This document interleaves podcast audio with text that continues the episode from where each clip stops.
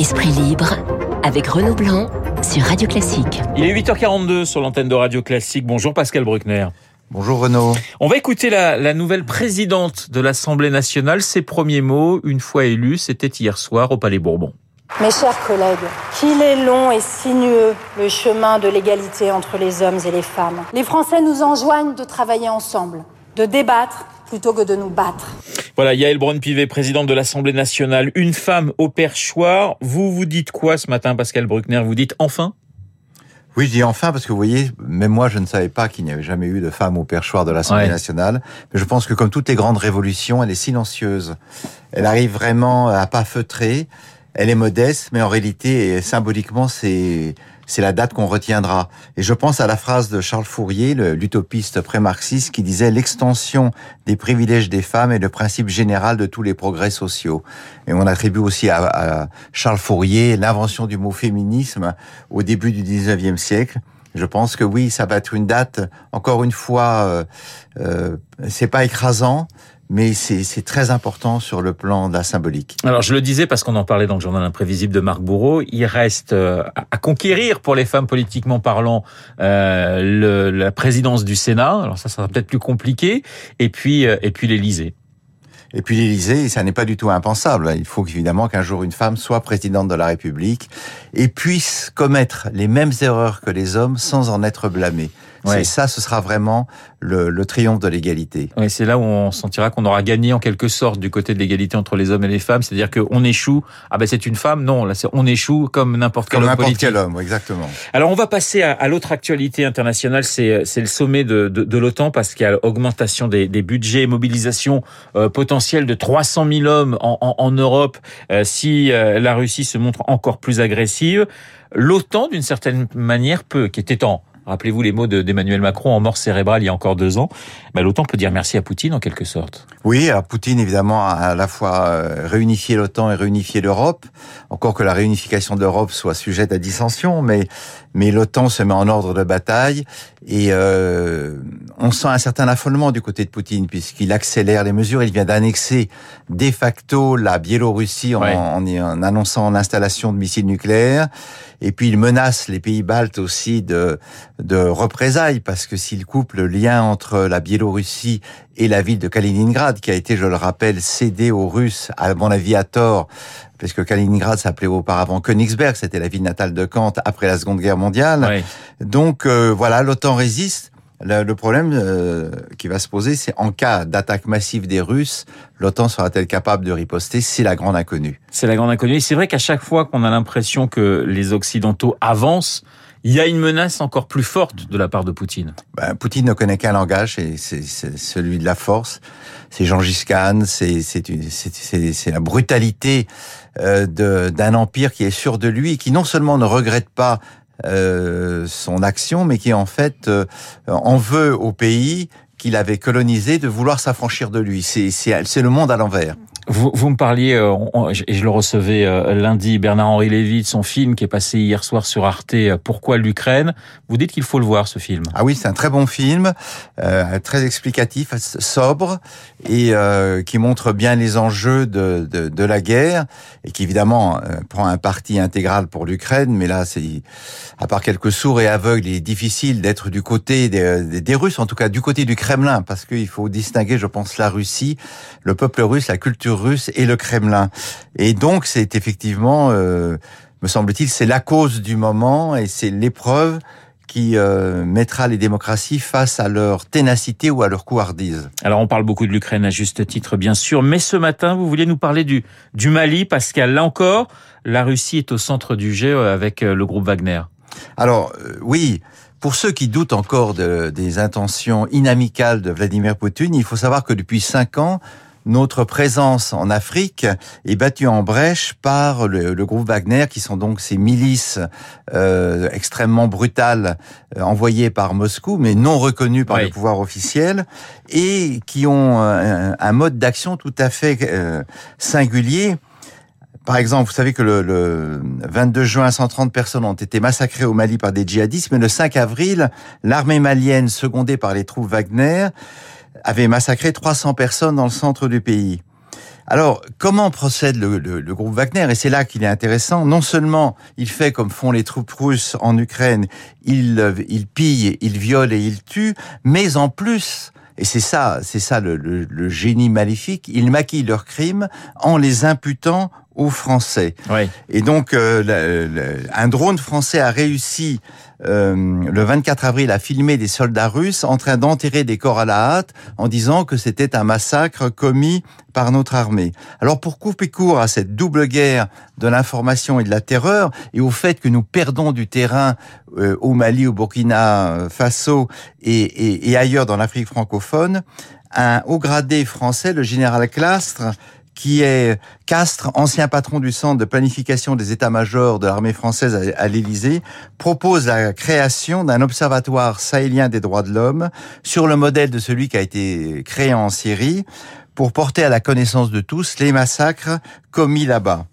Donc il s'agit, selon le général Castres, de collecter et de recenser systématiquement toutes les exactions commises dans les pays de la zone sahélienne, celle du G5, par quelque camp que ce soit. Cet observatoire pourrait être basé dans un pays neutre, on imagine par exemple la Suisse, et composé d'Africains spécialisés dans l'humanitaire. L'association pourrait être financée par les bailleurs humanitaires habituels. Alors il faut savoir aussi, euh, euh, Renaud, qu'aujourd'hui le Togo et le Gabon viennent de rejoindre le Commonwealth. C'est un des aveux cinglants de la francophonie et de la France, parce que pour eux, la zone anglo-saxonne est plus dynamique économiquement que la zone francophone. Et je dois dire qu'il est, il serait temps que l'Élysée le, s'inquiète de, de, notre présence en Afrique, parce que le jour où le groupe Wagner tirera sur des soldats français, éventuellement en tuera quelques-uns, nous serons dans une situation extrêmement délicate. Voilà, effectivement, l'Ukraine est un point essentiel, mais il ne faut pas oublier ce qui se passe actuellement dans, dans le Sahel. On va revenir en France, Pascal. Vous avez lu le texte donné au, au, bac, au bac français, un texte de Sylvie Germain, un extrait de, de Jour de colère. Sylvie Germain, harcelée sur les réseaux sociaux. Qu'est-ce que ça dit de, de, notre époque Alors, pas par tous les lycéens quand même, hein, il faut pas non plus faire de généralité, mais par certains lycéens qui n'ont rien compris euh, au texte. Qu'est-ce que ça dit de cette jeunesse, d'une certaine jeunesse en tout cas, Pascal? Alors, bon, d'abord, il faut dire que le texte de Sylvie Germain était très beau. C'est une romancière connue qui a eu le prix Goncourt des lycéens en 2005 Absolument. et qui, qui, est une de nos meilleures, euh, un de nos meilleurs écrivains contemporains.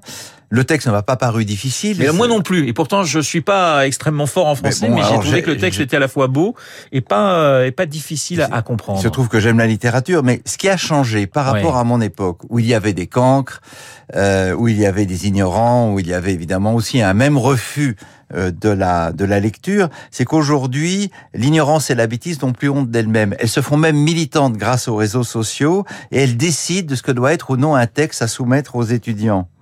Et par exemple, et alors le cas de Sylvie Germain n'est pas isolé. En épreuve de philosophie, euh, les jeunes ne savaient pas ce que voulait dire le mot ludique. sans doute connaissait-il mieux le, mot gamification, euh, et, euh, venu de l'anglais, qui veut dire donc la transformation du monde en jeu vidéo. En troisième année de lettres, disait une autre professeure, personne ne connaissait le sens du mot poncif. Alors, qu'est-ce que ça dit? Vous avez raison, ça ne dit pas tout de la jeunesse, mais il y a au moins deux jeunesses. Il y a la jeunesse privilégiée, qui elle euh, apprend, connaît les langues étrangères et euh, respecte la notion de travail et d'effort. Et puis il y a une autre frange non négligeable de la jeunesse qui au contraire les rejette. Et ce qui est intéressant, et ce qui est triste à mon sens, c'est qu'une partie de la gauche, pas toute la gauche encore une fois, mais une partie de la gauche elle-même discrédite la notion d'effort et de travail en les assimilant au concept de domination sociale. Si vous demandez aux jeunes des quartiers de travailler, vous faites peser sur eux une, un poids insupportable, le poids de, de leur classe sociale, et c'est cette même gauche qui a institué la loi des 35 heures, dont je laisse aux économistes le soin de dire si ça a été une bénédiction ou une catastrophe.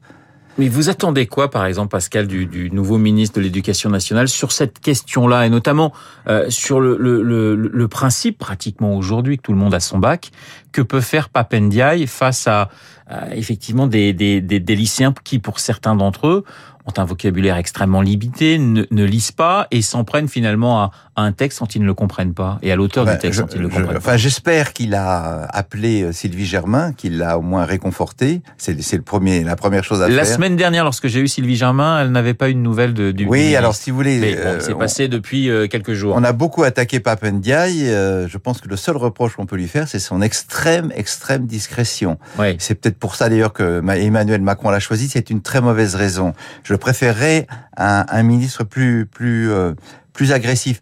Non, ce, ce qu'il faut rétablir, me semble-t-il, dans l'éducation nationale, c'est justement la notion du, du travail bien fait, l'amour de la belle ouvrage, qui était quand même le principal message de nos professeurs et de nos enseignants euh, de, lorsque nous étions étudiants. J'ai participé la semaine dernière à la Sorbonne, à la Cité de la Réussite, et euh, je, je, faisais partie d'un groupe euh, modéré par l'excellent Yves Tréhard sur euh, le temps est-il encore de l'argent? On, on s'est mis à parler du, du, du travail puisque c'est évidemment le travail qui produit la richesse. Et j'étais étonné de voir que les autres euh, participants avec moi euh, commençaient à flatter la jeunesse, à lui dire qu'elle était extraordinaire parce qu'elle avait réconcilié le sens, le sens et le labeur, et donc elle n'était pas astreinte aux mêmes contraintes qui étaient les nôtres. Et alors, euh, une étudiante a posé une question intéressante en disant mais c'est quoi le travail aujourd'hui puisque en louant mon appartement sur Airbnb ou en étant blogueuse ou influenceuse, je travaille, je gagne plus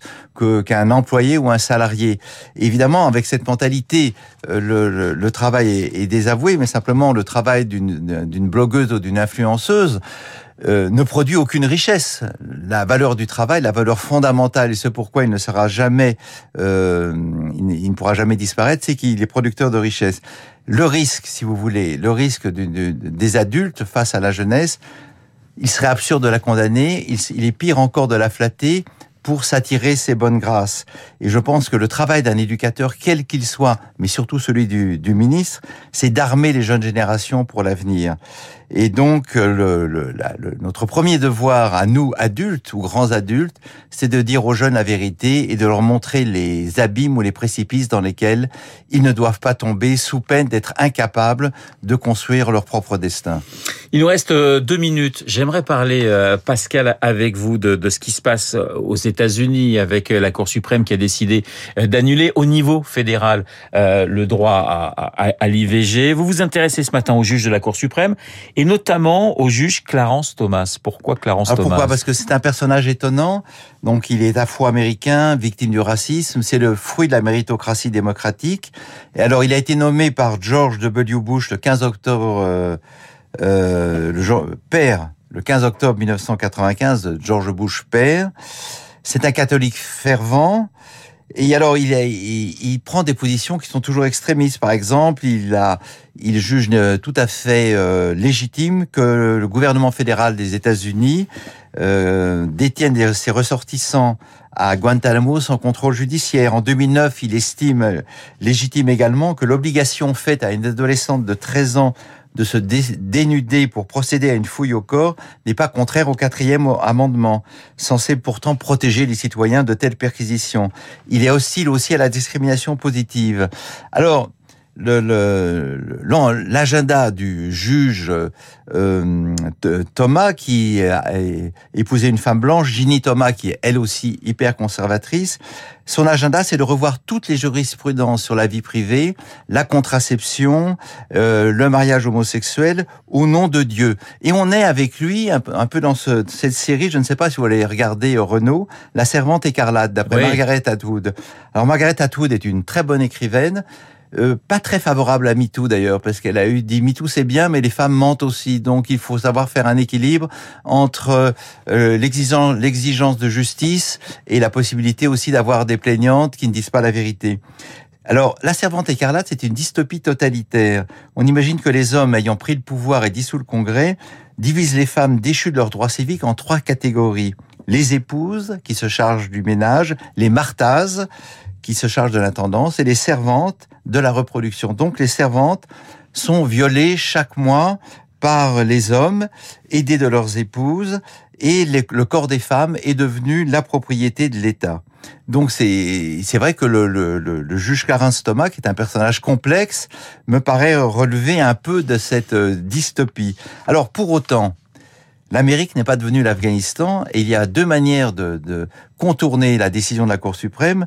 La première, c'est l'Internet qui permet des consultations en tête à tête entre un médecin et une patiente. Enfin, il y a la pilule abortive qui peut être prise jusqu'à 10 semaines de grossesse, le mifepristone, et qui constitue 57% des avortements aux États-Unis, ainsi qu'en France, je crois.